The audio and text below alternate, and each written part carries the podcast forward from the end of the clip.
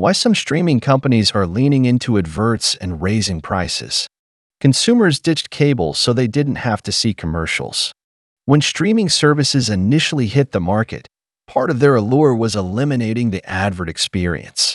Now, however, eager to boost revenue, streaming companies are pumping adverts into their products. Streaming consumers will be back to square one, stuck with the commercial breaks they were eager to jettison, and likely subscribe to multiple streaming outlets at collective prices that rival cable TV packages.